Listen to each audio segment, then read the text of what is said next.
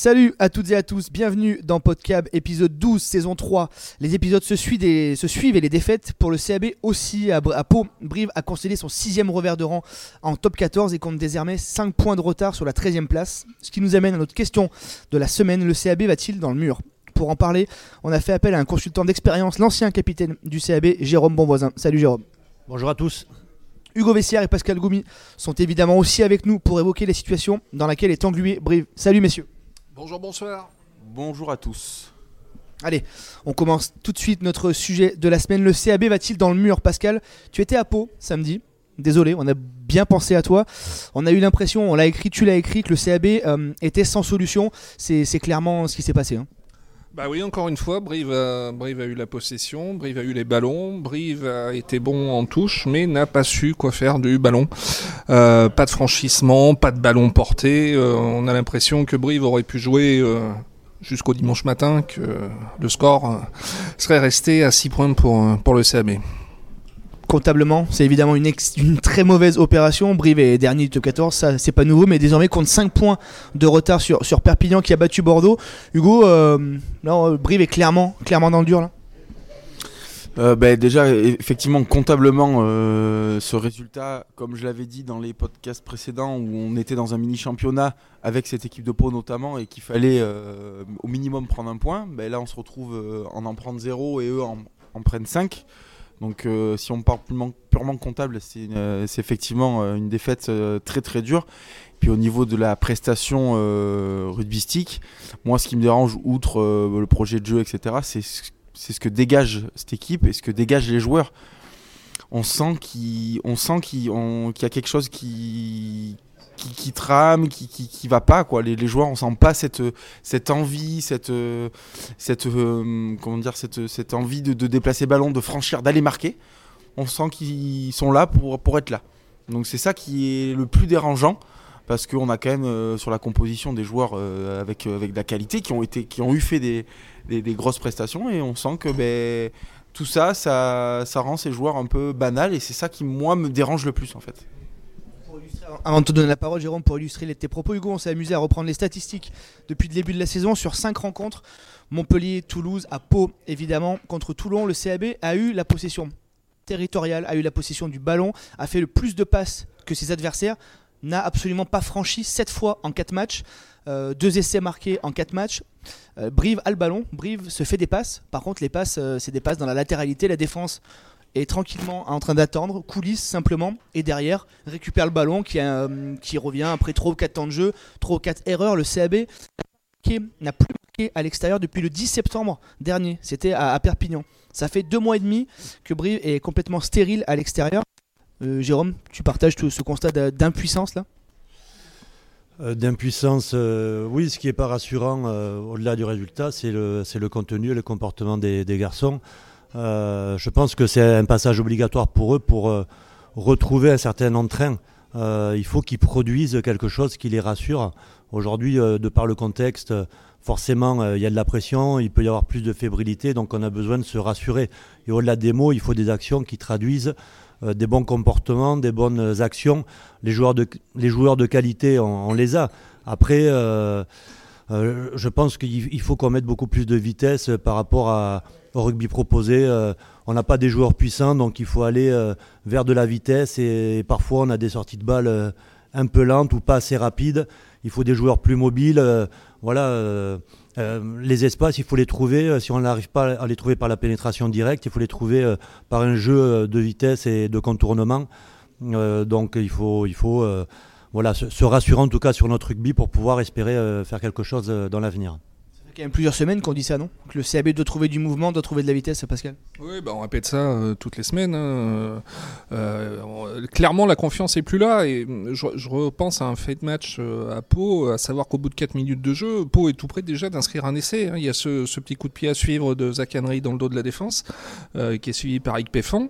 Et qu'est-ce qu'on voit? On voit Thomas Larangera et Stuart Holding en panique. alors l'essai ne sera pas accordé en avant d'Ike Peffan, mais enfin bon, au bout de 4 minutes, pouvait potentiellement y avoir déjà un essai pour, pour le CAB. Et on a eu l'impression qu'à partir de ce moment-là, euh, il n'y avait, y avait plus rien et c'était le trouillomètre à zéro. C'était, euh, puis alors le, jeu, enfin le jeu au pied, le jeu d'occupation, le jeu de pression, il, est cata. On peut pas, on peut pas espérer quoi que ce soit avec un jeu comme ça. Pourtant, le CAB avait tout fait pour que cette rencontre se passe bien. Il y avait une semaine de vacances, on va prendre la chronologie, une semaine de vacances. Il y a eu 4 jours à Souston. Les joueurs sont revenus le jeudi soir, il y a eu une petite soirée jeudi soir entre le staff et le joueur. Il y a eu après 3 jours de repos, la semaine de préparation à Pau, les joueurs sont partis le jeudi, c'était pour préparer une finale. Bon, bah finalement, euh, finalement il s'est pas passé grand chose. 6 hein. euh, points inscrits encore une fois, pas d'essai. Euh, une défense sur des actions individuelles, c'est très compliqué. Hugo, est-ce que le mal est plus profond que ça quand même là? Bah, c'est compliqué parce que, c'est toujours facile de parler quand on est extérieur à la vie de, groupe et d'équipe, mais ce qui est sûr, c'est que moi, je pense que les joueurs, ils savent pas vraiment. on peut, on peut critiquer les joueurs, mais j'ai l'impression qu'ils savent pas vraiment ce qu'ils doivent faire du ballon on sent qu'il n'y a quand même pas un projet euh, identifié euh, global, c'est-à-dire que soit, ben, comme disait Jérôme, on se dit, ben, on met de la vitesse au jeu, euh, on, fait essaye de faire des rucks rapides, de déplacer le ballon. moi, je pense que c'est la solution. Après, effectivement, quand on est en lutte pour le maintien, qu'on est 14e, est-ce qu'il vaudrait peut-être pas mieux avoir un jeu plus restrictif effectivement partir sur un jeu d'occupation pertinent, comme le fait par exemple l'équipe de France? Euh, avec des joueurs quand même euh, qui ont potentiellement la, qualité pour avoir le ballon, mais on est dans un jeu d'occupation avec un jeu au pied efficient, on fait une grosse, une grosse ligne défensive et on se nourrit euh, peut-être 3 ou 4 ballons de récup, ce qui a fait notre force, notamment sur, sur quelques beaux essais qu'on avait marqués avec Bituniata, ces joueurs-là, où on défendait un gros rideau, 2-3 ballons de récup, 2-3 passes. effectivement, on avait des joueurs qui étaient capables de briquer, mais on les a encore. Donc voilà, est-ce que j'ai l'impression qu'on fait un peu tout euh, et rien à la fois. Moi, j'ai une image aussi criante au bout de 10 minutes de jeu. On se retrouve à récupérer un ballon dans nos 22. Thomas Larangera se retrouve en neuf, fait la passe à Twikouvou, euh, qui, qui tape dans le ballon tout droit. Mais là, je me dis, mais ça, c'est. Enfin, on fait. Même en cadet, on le fait pas, quoi. C'est, au moins, on, fait un temps de jeu avec les avants. C'est-à-dire toutes nos sorties de camp, nous, c'est euh, un jeu au pied, on, fait pas de cellules parce qu'on a l'impression qu'on a peur de se faire prendre le ballon. Donc voilà, c'est toutes ces choses-là qui sont quand même pas très rassurantes au niveau de l'état d'esprit des, joueurs. Sur cette action, euh, Jean-Baptiste Péjoine, qui était juste à côté de moi, a lâché un Mais qu'est-ce qu'il fout Bordel? Voilà. Oui, effectivement, Jérôme. Euh, tu as été capitaine du CAB, tu en as joué des, matchs un peu compliqués, tu en as joué des saisons galères. Comment on fait pour se remobiliser Comment on fait pour rester soudé Parce que ça fait euh, une, deux, trois, quatre semaines qu'on répète quand même grosso modo la, même chose. Il se passe pas grand chose euh, sur le terrain. Bah, c'est une question euh, un peu piège. si on avait la, solution, ça serait facile. Mais en tout cas, il faut déjà fédérer. Je pense que Arnaud est capable de le faire. C'était son leitmotiv depuis pendant plusieurs saisons. Donc le fait de pouvoir se parler, euh, que les joueurs se rapprochent, euh, recréer une certaine euh, envie collective, je pense que dans les mots, ils ont dû se le dire et ils ont dû se mettre d'accord sur ça. après, il y a les mots, il y a les actes. Et, là où, où, Arnaud est déçu, c'est sur les actes. quand on dit quelque chose, il faut le faire. Et il y a des garçons qui n'ont certainement pas été au bout de leurs engagements. Euh, et c'est ce qui est un peu dommage parce que dans, dans le contexte dans lequel on est, on, a besoin de toutes les forces vives. On, a besoin en tout cas de tous les garçons qui, euh, qui veulent se battre euh, jusqu'au bout, combattre.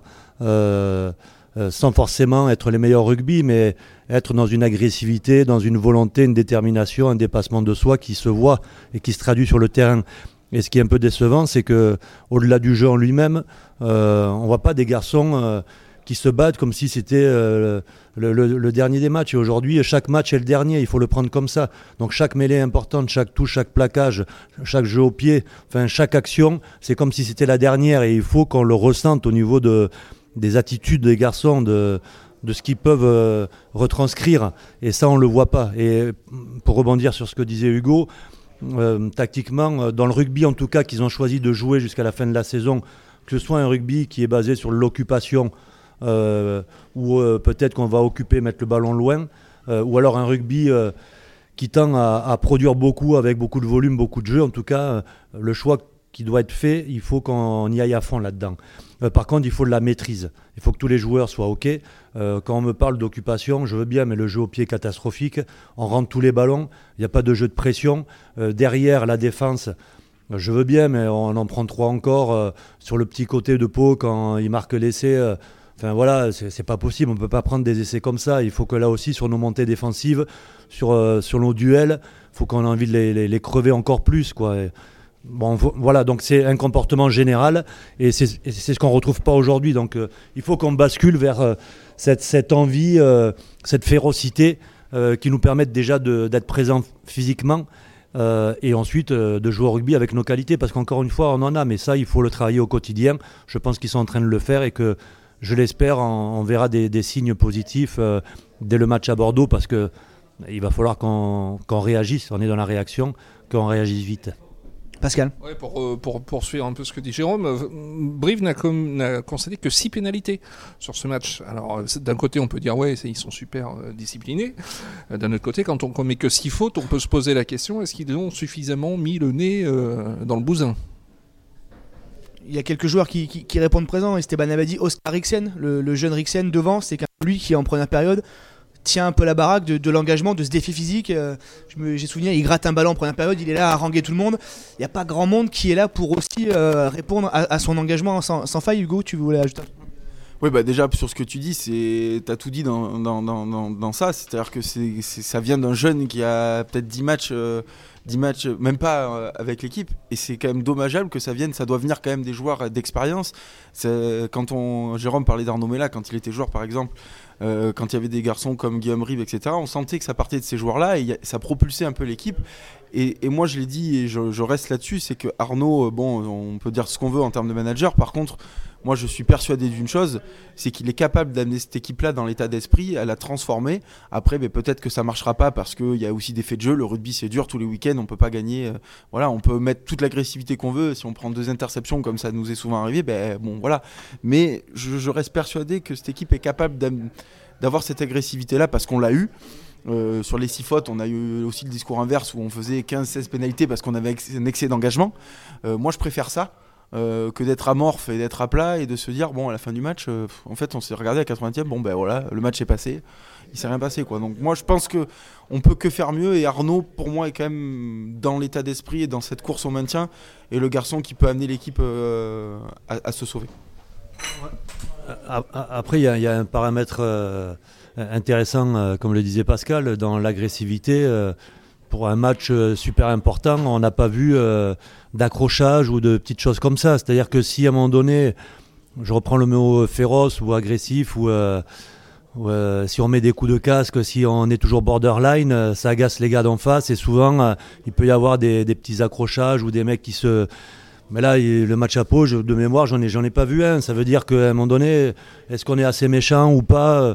Je sais pas. À un moment donné, on, l'avait été. Alors, revenir en arrière, c'est pas la solution, mais on avait des garçons comme Guillaume Rib, comme Arnaud et comme d'autres qui euh, étaient quand même euh, excellents dans ce domaine-là, euh, tout en gardant leur qualité rubistique. Mais bon, ça donnait de l'entrain à tout le monde et ça faisait peser sur l'adversaire, je dirais, un, poids d'une équipe qui est présente, qui est là et qui, qui va se battre.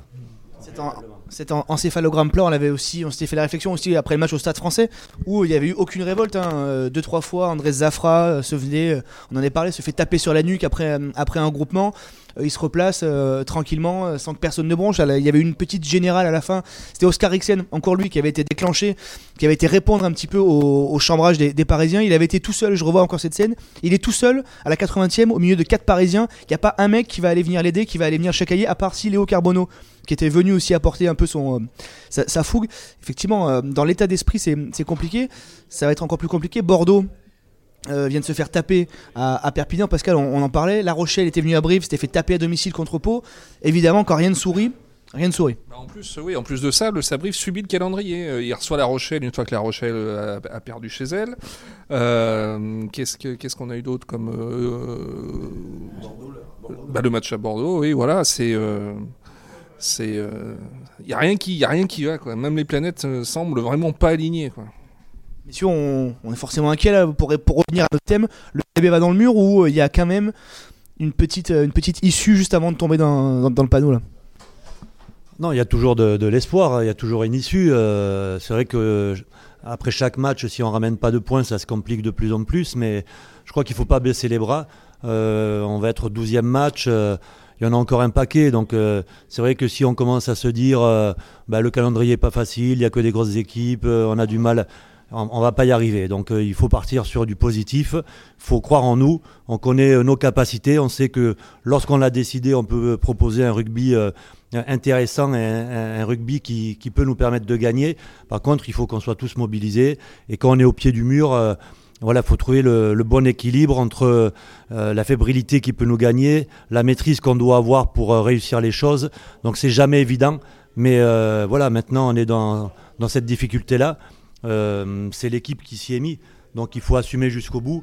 Et l'idée, quelle que soit l'issue de la saison, c'est de voir une équipe euh, qui se bat. Euh, je prends Perpignan, euh, je ne sais pas où ça va aller, mais en tout cas, on voit une grinta, une, une volonté de se battre jusqu'au bout. Et, nous, il faut qu'on retrouve ça. Et après, les joueurs, à des moments, il y a un niveau qui est un peu trop élevé, il y a des meilleures équipes, on n'a pas fait ce qu'il fallait, mais on a vu une équipe qui s'est battue jusqu'au bout. On peut, on peut pas, on leur reprochera rien. Mais si on continue à aller comme ça, effectivement, sur ces comportements-là, sur cet état d'esprit-là, aujourd'hui, on va, on va dans le mur effectivement en termes d'image pour les supporters qui viennent au stadium, pour les partenaires aussi qui sont présents depuis l'année Covid, qui sont toujours là à, remettre au pot. En termes d'image, c'est vrai qu'il faut quand même une équipe qui, se batte.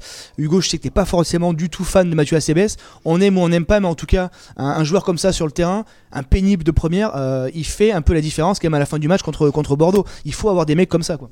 Oui, oui, après, moi, c'est ce que j'aime pas, c'est le discours qu'il a envers les arbitres, mais son comportement, il est, euh, comme, on, va revenir encore dessus, mais il est dans la lignée des Arnaud Mignardi, Guillaume Rib, Arnaud Mella, euh, qui, euh, qui, qui, chaque, qui, chaque, qui chacaillait tous les rucks, qui, qui, parlait aux adversaires et qui amenait un peu cette connexion aussi avec les supporters. Parce qu'aujourd'hui, on voit bien aussi, faut pas, faut pas, faut pas se cacher. On voit bien qu'il y a quand même une certaine cassure aussi avec les supporters, qu'il y a beaucoup de défiance envers la direction. Il y a quand même un peu moins de monde au stade, il y a moins d'ambiance qui pousse derrière les joueurs.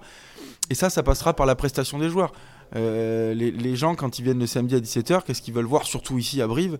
C'est des, voilà, un peu des, je vais prendre des expressions un peu, mais des gars qui posent le cerveau et qui s'envoient pour le, pour le club. Et ça, malheureusement, on le voit que trop peu. Et donc, ça, on est après, c'est un cercle vicieux. Hein. On tombe dans un, dans, un, dans, un, dans une routine où les supporters poussent un peu moins. Bah, du coup, les joueurs ils font moins d'efforts. Et, après, bah, voilà, ça s'engrange. Donc, il faut sortir la tête de l'eau, repartir de l'avant. Et quoi de mieux que, que faire un bon résultat à Bordeaux euh, le week-end prochain que pour repartir de l'avant Samedi 17h. Euh, Bordeaux-Bègle qui vient d'être battu à, à, Perpignan qui reçoit donc le, CAB. On attend évidemment une réaction briviste. Allez messieurs, on marque un petit temps d'arrêt, on se retrouve tout de suite pour la seconde partie de l'épisode 12 de Podcab. Deuxième partie, retour des flops. Euh, oui, on est sur une pause très courte, Jérôme, je suis d'accord avec toi. Deuxième partie, on va commencer par les flops. Allez, on finira par des notes d'optimisme. Jérôme, il paraît que tu as bien bossé tes top flops. Alors, on va commencer par toi. Un flop, s'il te plaît. Un flop, c'est juste un constat. On est sur euh, aujourd'hui euh, le fait de pouvoir changer de, manager en cours de saison lorsque les résultats ne sont pas là ou qu'on est un peu moins productif. on voit que c'est pas forcément la solution que ce soit à Brive ou à Bordeaux, euh, ça n'a pas été l'élément déclencheur qui ont permis de regagner tout de suite.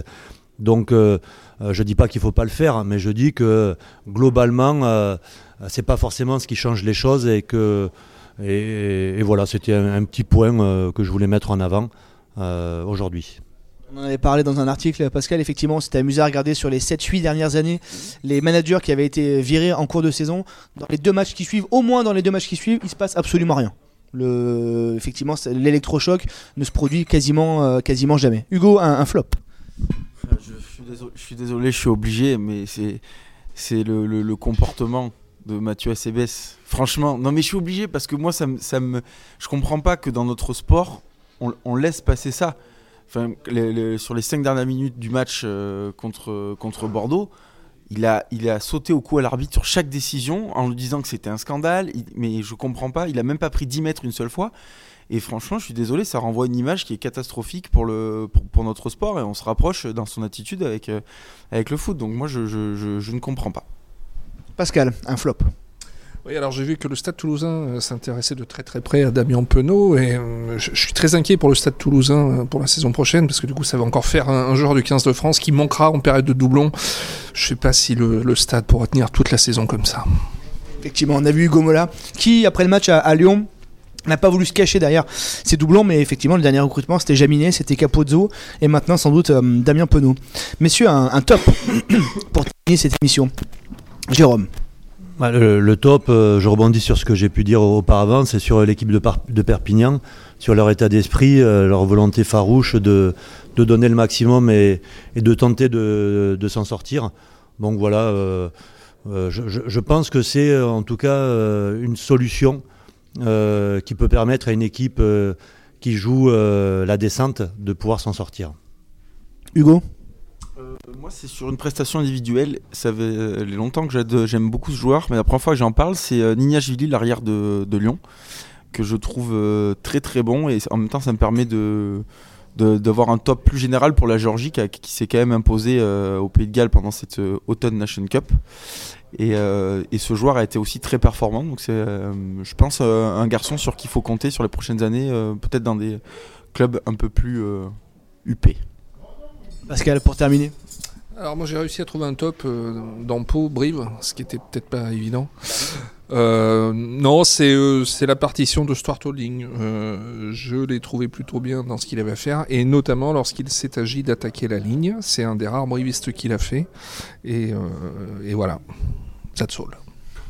c'était court, en même temps c'était beau de trouver un top dans, dans cette rencontre. Merci messieurs d'avoir été euh, avec nous. C'est la fin de cet épisode 12 de la saison 3 de, de Podcam. Évidemment, rendez-vous samedi 17h sur le pré pour les brivistes et nous on se retrouvera pour débriefer cette rencontre la semaine prochaine. Merci beaucoup. Salut à toutes et à tous. Merci à vous. Au revoir, bonne journée. Salut.